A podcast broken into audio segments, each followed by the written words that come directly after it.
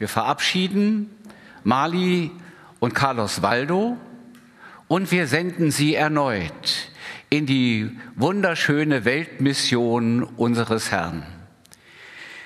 Als wir vorhin den Evangelientext gehört haben, lieber Carlos, liebe Mali, habt ihr euch vielleicht daran erinnert, dass dieser Text Lukas 5 uns begleitet hat, als wir euch abholten in Curitiba, als wir hier die Einführung von euch für den Dienst in Europa hatten und heute ist es der Evangelientext für diesen Sonntag. Und der Text, natürlich ist das immer so eine Frage, wenn so ein besonderer Anlass ist, welchen Text wähle ich denn als Prediger? Wie werde ich denn dem besonderen Kasus auch gerecht? Am besten ist es immer, wir Prediger bleiben bei der Perikopenordnung. Wir suchen uns nicht einen Text, sondern wir lassen uns einen schenken, der zunächst wie vorgegeben scheint, aber letztlich ist es ein Geschenk Gottes, weil sein Wort so reich und vielgestaltig ist. Und dann liegen, unterliegen wir auch nicht der Gefahr, dass wir irgend so Lieblingsthemen ansprechen. Und es geht ja auch heute nicht darum, eine besondere Rede für Mali und Carlos Waldo zu halten. Das wäre für euch das allerletzte, was ihr euch wünscht. Was ihr euch wünscht, ist das Evangelium von unserem Herrn Jesus Christus. Nichts ist euch wichtiger, nichts brennt mehr in euren Herzen, als dass dieses Evangelium zum Klingen kommt. Der Predigtext für diesen Sonntag ist aus dem Matthäusevangelium. Sicherlich auch ein sehr bekannter Text. Und wenn ihr ihn gleich hört, werden sich vielleicht die ein oder anderen an Missionsvorträge erinnern. Ich erinnere mich, wenn ich diesen Text lese und höre, immer so an meine Kindheit, da muss es der Bruder Kassülke gewesen sein, der damals als Missionar von Kamerun kam und in der Gemeinde in Oldenburg den Missionsvortrag hielt. Und wir haben als Kinder das erste Mal Bilder aus Kamerun gesehen. Und der Missionsvortrag endete mit diesem wunderschönen, bekannten Bild und Foto. Natürlich, da ist ein Feld, reif zur Ernte und dann die untergehende Sonne und ich höre fast noch die Stimme von dem Bruder Kassülke. Wer will von euch in die Ernte gehen? Und jetzt der Text Matthäus 9, 35 bis Kapitel 10 bis Vers 10. Und Jesus zog umher durch alle Städte und Dörfer und lehrte in ihren Synagogen und predigte das Evangelium des Reiches und heilte jede Krankheit und jedes Gebrechen. Als er aber die Volksmenge sah, wurde er innerlich bewegt über sie, weil sie erschöpft und verschmachtet waren wie die Schafe, die keinen Hirten haben. Dann spricht er zu seinen Jüngern, die Ernte ist zwar groß, der Arbeiter aber sind wenige. Bittet nun den Herrn der Ernte, dass er Arbeiter aussende in seine Ernte. Und als er seine zwölf Jünger hergerufen hatte, gab er ihnen Vollmacht, über unreine Geister sie auszutreiben und jede Krankheit und jedes Gebrechen zu heilen. Die Namen der zwölf Apostel aber sind diese. Der erste Simon, der Petrus genannt wird, und Andreas sein Bruder. Jakobus, der Sohn des Zebedeus und Johannes sein Bruder, Philippus und Bartholomäus, Thomas und Matthäus, der Zöllner, Jakobus, der Sohn des Alpheus und Thaddäus, Simon der Kanäer und Judas, der Ischariot, der ihn auch hinterher überlieferte. Diese zwölf sandte Jesus aus und befahl ihnen, geht nicht auf einen Weg der Nationen, geht nicht in eine Stadt der Samariter, geht aber vielmehr zu den verlorenen Schafen des Hauses Israel. Wenn ihr aber hingeht, predigt und sprecht, das Reich der Himmel ist nahe gekommen, heilt Kranke, weckt Tote auf, reinigt Aussätzige, treibt Dämonen aus. Umsonst habt ihr empfangen, umsonst vergebt. Verschafft euch nicht Gold, noch Silber, noch Kupfer in eure Gürtel. Keine Tasche auf den Weg, noch zwei Leibrücke, noch Sandalen, noch einen Stab. denn der Arbeiter ist seiner Nahrung wert. Herr, dein Wort, die edle Gabe, diesen Schatz erhalte mir, denn ich ziehe es aller Habe und dem größten Reichtum für. Wenn dein Wort nicht mehr soll gelten, worauf soll mein Glaube ruhen? Mir ist nicht um tausend Welten, aber um dein Wort zu tun.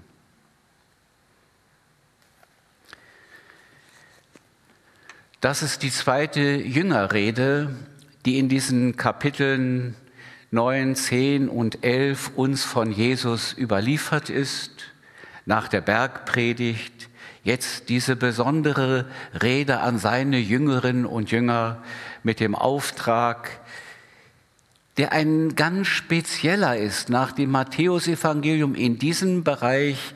Sie sollen nur nach Is zu den Israeliten gehen, nicht zu den Samaritanern und auch nicht zu den Heiden. Dieser Befehl, das ist den Bibelkundigen natürlich sehr bewusst, wird in Matthäus 28 ganz anders dargestellt und ausgeweitet.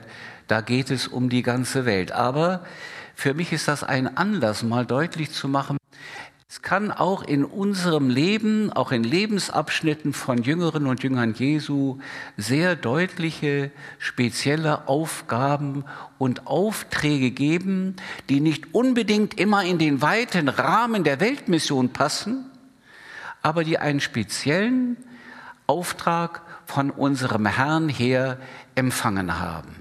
Jesus ist wie immer unterwegs mit seinen Jüngerinnen und Jüngern. Er zieht umher.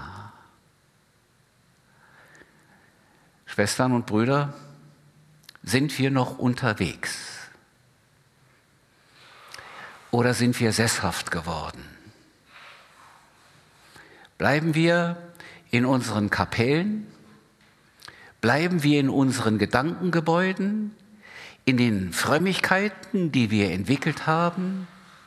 Bleiben wir in den Traditionen, die uns so wertvoll geworden sind? Sind wir eigentlich noch neugierig, offen, bereit darauf zu achten, was um uns herum geschieht, was sich in unserer Welt ereignet? Umherziehen, also ganz aufmerksam und wachsam dazu sein, was in meinem Umfeld, in meinem Lebenskreis sich vollzieht. Ja, ja, ist alles gut, alles kein Problem. Mach mal erst das. Ja, ausgekugelt, ja. Mm. Und das schmerzt. Jesus ist dabei, unterwegs zu bleiben. Und es wird so schön beschrieben. Prima, dass es dir wieder besser geht. Klasse, gut.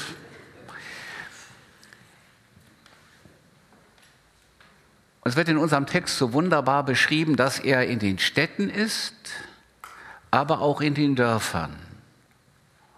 Also er ist nicht nur da, wo das Leben tobt, wo man den Eindruck hat, da habe ich so viel Abwechslung und so viel Ideen, sondern er ist auch da, wo das ländliche Leben sich vollzieht, wo Einfachheit und vielleicht auch manchmal Einfalt sich darstellt.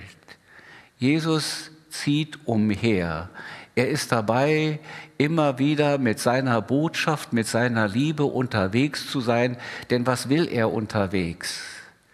Er will lehren, er will das Reich Gottes ankündigen und er will heilen. Therapeuen steht da so schön. Wir kennen das ja inzwischen, die Therapien. Das Therapeuen. Er will dabei sein, das Ganzheitliche des Menschen wahrzunehmen. Und dazu gehört nämlich der Kopf, die Bildung, Dazu gehört die Perspektive, die ich bekomme, dass klar ist, das Reich Gottes, die Königsherrschaft ist aufgerichtet und ich bin Teil dieser Königsherrschaft. Und es gehört natürlich auch das, was mich als Mensch in meinem Leibsein, mit meiner Psyche angeht, dass das umfangen ist, begleitet ist, umgeben ist von der Gegenwart Jesu. So ist Jesus unterwegs. Und indem er so unterwegs ist, bleibt er stehen. Er hält inne. Ich habe gedacht, so diese Besonnenheit, die hier Jesus vorlebt, könnte ja ein besonderes Zeichen auch christlicher Existenz heute sein. Stehen bleiben und mit einer Gelassenheit auch wahrnehmen, was ist jetzt in meiner Wirklichkeit präsent. Dazu muss ich natürlich mein Smartphone aus der Hand legen. Die WhatsApp haben jetzt keinen Platz. Am besten ist, ich nehme auch die Kopfhörer von meinen Ohren, damit ich nicht von etwas anderem bedröhnt werde. Ich setze mich hin und ich gucke mal, ich achte mal darauf, was ist eigentlich in meinem Lebensumfeld los? Mit den Augen Jesu wieder sehen lernen. Ich habe gedacht, wie gelingt uns das eigentlich heute in einer Gesellschaft, die so ganz anders kommuniziert? Sehen wir uns eigentlich noch an? Oder sehen wir nur über den Bildschirm einander? Wir müssen als Kirche, als Gemeinde es lernen, auch mit diesen modernen Kommunikationsmitteln umzugehen und zu gucken und sehen und zu fragen, wie setzen wir, wie können wir sie einsetzen, dass sie gleichsam uns helfen, mit den Augen Jesu sehen zu lernen. damit ich nicht die eigentliche Not der Menschen übersehe. In diesen Tagen sind ja die neuen Zahlen veröffentlicht worden über die vielen Kirchenaustritte, sowohl bei der katholischen wie bei der evangelischen Kirche. Und wir haben auf dem Bundesrat in Kassel ja auch nicht zu jubeln gehabt als Baptisten.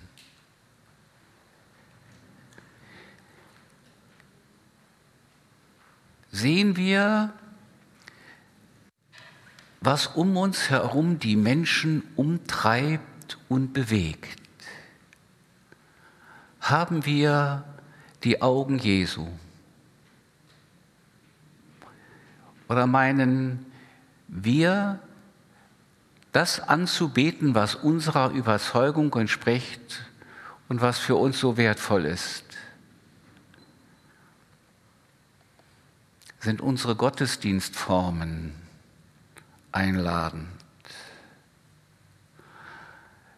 Oder sind sie nur für uns, die wir schon eingemeindet sind? Sind unsere Gotteshäuser geöffnet, weil wir gesehen haben, was die Menschen um uns herum umtreibt? Wir waren am letzten Sonntag in einem Gottesdienst, von der Jesusbruderschaft in Thüringen. Und interessant war, da war gerade Kirmes an dem Sonntag. Und das hat in diesem Ort natürlich eine riesige Bedeutung. Und sie haben es tatsächlich geschafft, zunächst mal für so einen richtigen Baptisten so ein bisschen befremdlich, aber sie haben es geschafft, die Kirmesgesellschaft mit ihrem Umzug in die Kirche einzuladen. Und dann haben die ihre Kirmesmusik in der Kirche gemacht, haben auch das Lied, was wir eben zum Schluss gesungen haben, mit ihren Trompeten angestimmt und dann haben wir es gemeinsam gesungen. Und der Prediger des Sonntags konnte ihnen auch ein paar gute Worte Gottes mit auf den Weg geben und dann sind sie weitergezogen. Und einer der Brüder sagte hinterher zu uns, das ist das einzige Mal für einige, an dem sie im Jahr in der Kirche sind. Ich habe gedacht, ist ja eigentlich eine gute Idee. Das, was in so einer kleinen Gesellschaft, wie in diesem Dorf, in diesem Ort lebt, das einzubeziehen und das nicht als fremd zu betrachten, sondern einfach kommt mit in den Gottesdienst, auch wenn es nicht der Gottesdienst ist, aber kommt einfach, wir sind Teil in dieser Gesellschaft. Wir haben uns nicht separiert, wir sind nicht was Besseres. Unsere Musik ist nicht schöner als das, was ihr posaunt. Wir gehören zu euch genauso, wie ihr zu uns gehört. Die, die unterwegs sind in beruflichen Feldern, wissen, was das bedeutet, als Christ authentisch bei den Menschen zu sein und wahrzunehmen, was sind ihre Bedürfnisse, was ist Not. Und aus dieser Besonnenheit, dass ich eben nicht immer der Akteur sein muss, nehme ich wahr, was eigentlich in den Herzen der Menschen vorgeht. Jesus fasst das Erbarmen. Er sieht nämlich genau, was Sache ist. Da ist die Schminke weg. Da ist das schicke Outfit weg. Da ist die Position weg. Da ist die Knete weg. Jesus sieht in das Herz der Menschen und erkennt, wie es eigentlich bei ihnen aussieht. In einer Übersetzung heißt es wie eine zerfledderte Leiche. Nimmt Jesus die Menschen wahr und es dreht ihm das Herz um.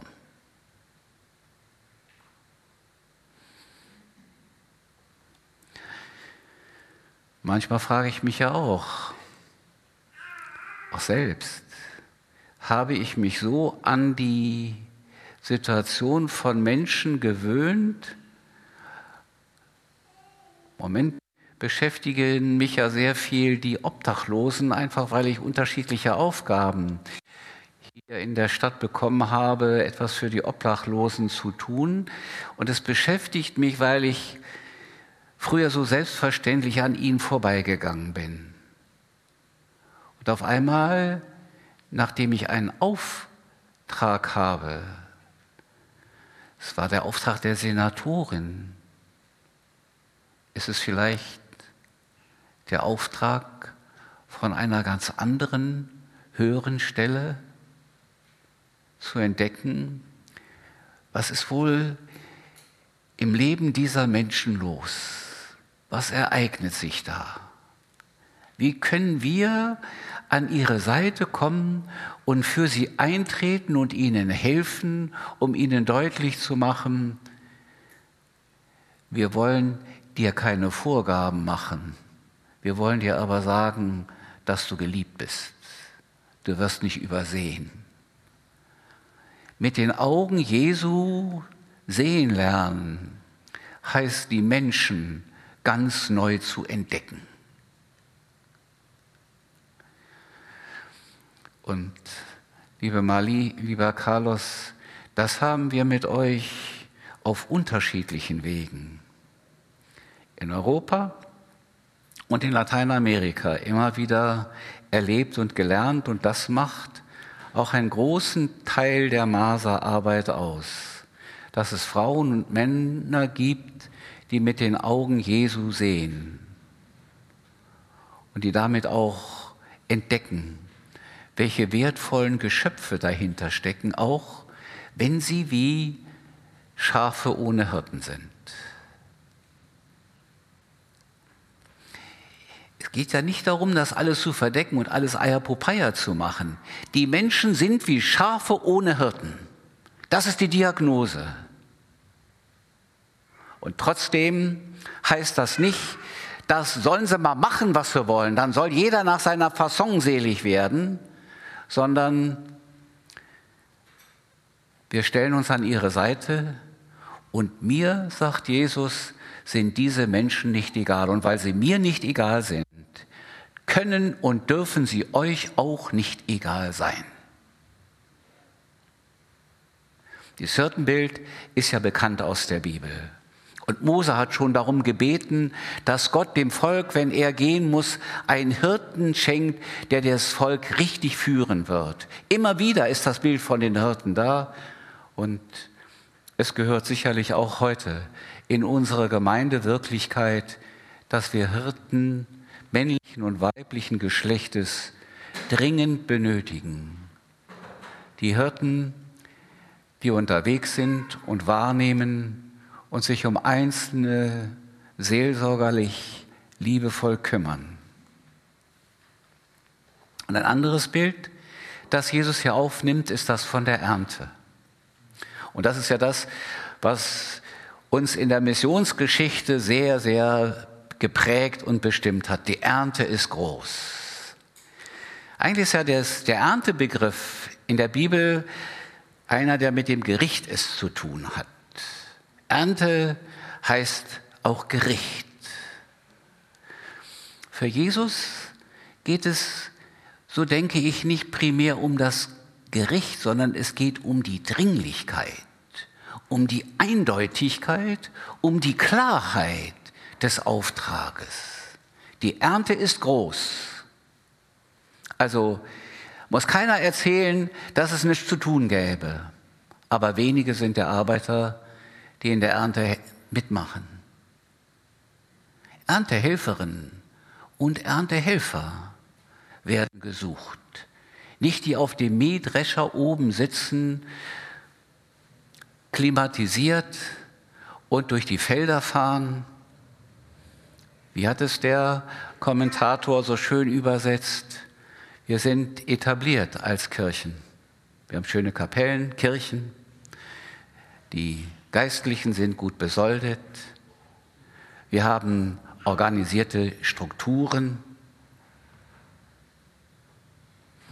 Erntehelfer. Also keine Großgrundbesitzer sind gefragt. Erntehelferinnen und Helfer, die ja noch bereit sind, sich den Rücken krumm zu machen und nicht darauf warten, dass andere ihnen dienen, sondern die an erster Stelle sich auf die Socken machen, um anderen den Splitter aus dem Fuß zu ziehen. Erntehelfer, Erntehelferin, Mali Carlos, seid ihr auf alle Fälle immer. Zum Glück habt ihr nie die Chance gehabt, Großgrundbesitzer zu sein. Da hat euch Gott vorbewahrt ihr seid die Erntehelfer geblieben.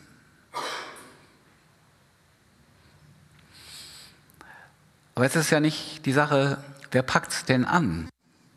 Ich finde es auch interessant, dass Jesus hier deutlich sagt, bittet den Herrn der Ernte. Also wir gucken jetzt nicht aus, wer hat denn die Begabung? Wer ist denn jetzt am nächsten dran? Wer hat in der Gemeinde noch nicht genug getan? Oder so, sondern bittet den Herrn der Ernte, dass er Arbeiter in seine Ernte sende. Im Leben von Christen und in der Mission allemal steht das Gebet immer an erster Stelle. Und wo das Gebet nicht an erster Stelle steht, brauchen wir uns auch nicht zu wundern um Mangel und Mühsal und viel unnötige Quälerei. Ich wage diesen Satz. Es wird in den Kirchen, auch bei den Baptisten, nicht mehr genug gebetet. Wir sind geprägt von unserer Gesellschaft und können sehr gut managen.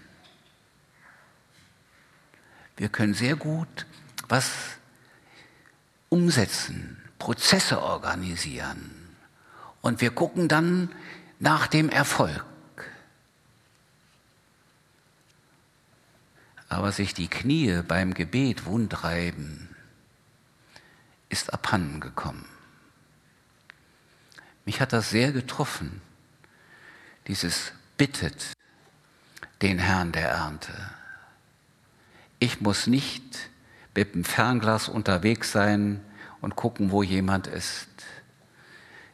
Es gehört in mein Gebetskämmerlein, den Herrn der Ernte zu bitten. Und wer in der Mission unterwegs ist, der weiß, wie stark er sie auf das Gebet angewiesen ist. Und ohne Gebet würde es überhaupt nicht funktionieren. Gebet ist, und wir haben es ja auch streckenweise miteinander erlebt, so das Packende am Morgen für den Tag und zwischendurch und am Abend und wo immer der Weg uns hinführte, bevor wir zu einer Versammlung gegangen sind, haben wir im Auto gesessen und gebetet, bittet den Herrn. Ja, es ist seine Sache. Und nun stellt euch vor, die Jüngerinnen und Jünger haben gebetet und dann ruft sie Jesus herbei und sagt, und ihr seid's. Ihr seid's. Wenn ich bete, heißt das ja nicht, dass ich nicht beteiligt bin. Ich delegiere nicht beim Gebet. Ich stelle mich im Gebet in die Aufgabe, in das Anliegen unmittelbar mit hinein. Und vielleicht beten wir deswegen weniger, weil es zu gefährlich ist zu beten, denn es passiert ja was. Jetzt, jetzt sind die zwölf dran. Und nicht von ungefähr sind auch die vielen Namen hier genannt, der Zwölfe. Auch die Unterschiedlichkeit, stellt euch das doch mal vor. Da sind es nicht die Privilegierten, da ist es nicht nur der Simon Petrus, der immer schon vorne weg war und der vielleicht ganz gut reden konnte oder wer auch immer. Das, die ganze Gemeinde ist gleichsam in ihrer Vielfalt und Verschiedenartigkeit gefragt und dran. Da muss man nicht ein besonderes Profil haben damit man passt. Passend wird man, indem man sich in die Schulung Jesu begibt. Und das sagt Jesus ja seinen Leuten dann auch ganz deutlich, was sie mit auf den Weg nehmen sollen. Nochmal, das ist ein ganz spezieller zeitlicher Abschnitt, der hier beschrieben ist, wo die Jüngerinnen und Jünger nur zu dem Volk Israel gehen soll. Matthäus weitet das zu Recht aus unter der Beauftragung Jesu am Ende des Matthäus Evangeliums geht hin in alle Welt und predigt das Evangelium allen Völkern. Aber dieses Unterwegssein bedeutet, dass ich eben ohne Netz und doppelten Boden mich auf den Weg mache. Ich kann mich gut daran erinnern, anlässlich einer Sitzung des Evangelischen Missionswerkes hatten wir damals in Elstal, eine der wenigen Sitzungen des EMW, die wir mal in Elstal hatten, und ich hatte die Bibelarbeit auch zu diesem Text. Und das hat mich schon auch hin und her gerissen, wie man einen solchen Text auch vor so wohlbestallten Missionsleuten und Kirchenoberen auslegen und darstellen kann. Ich war hinterher überrascht, weil auch meine Schwestern und Brüder, die so ganz wichtige Funktionen in der Kirche wahrnehmen, betroffen, genauso wie ich waren dass wir allzu oft diesen Text so beiseite schieben und ihn nicht genug transportieren in unsere Lebenswirklichkeit. Natürlich wandern wir heute nicht mehr ohne Sandalen. Wir haben auch sicherlich, wenn wir unterwegs sind, noch ein weiteres Kleidungsstück mit dabei. Wir werden auch das Geld, was wir benötigen, in unseren Portemonnaies haben.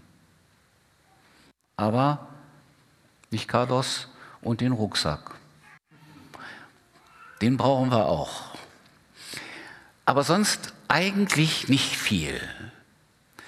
Es ist interessant, hier so zu entdecken, dass wir mit Jesus auch lernen können, was ist eigentlich nötig, um unseren Auftrag, unserer Berufung gerecht zu werden.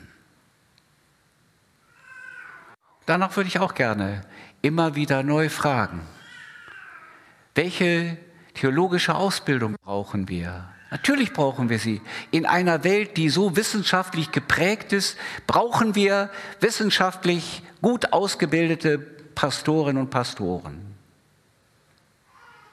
Aber das macht es nicht aus, in dieser Welt und in der Gemeinde unterwegs zu sein. Jesus möchte, dass seine Leute authentisch leben dem, wie er es in der Bergpredigt vorgegeben und ihnen vorlebt. Authentisch sein. Ihr braucht nicht mehr als das, was ihr bekommen habt. Aber das lebt. Und das lebt so, dass euer Leben auch ist und für andere erfahrbar wird. Das ist unverkennbar. Die und die und der. Das kann gar kein anderer sein, weil er so von Gott ausgestattet ist. Und da sind sie unterwegs und haben wirklich so gut wie nichts als alles. Sie haben nämlich Jesus an ihrer Seite. Und sie haben die Vollmacht bekommen von Jesus. Was brauchen sie eigentlich noch mehr? Geht. Wo immer ihr hinkommt, geht. Und ich bin bei euch, ich bin mit euch. Und so wie ich von meinem Vater ausgestattet bin und so wie ich lehre, das Reich Gottes ankündige und teile, sollt ihr auch unterwegs sein.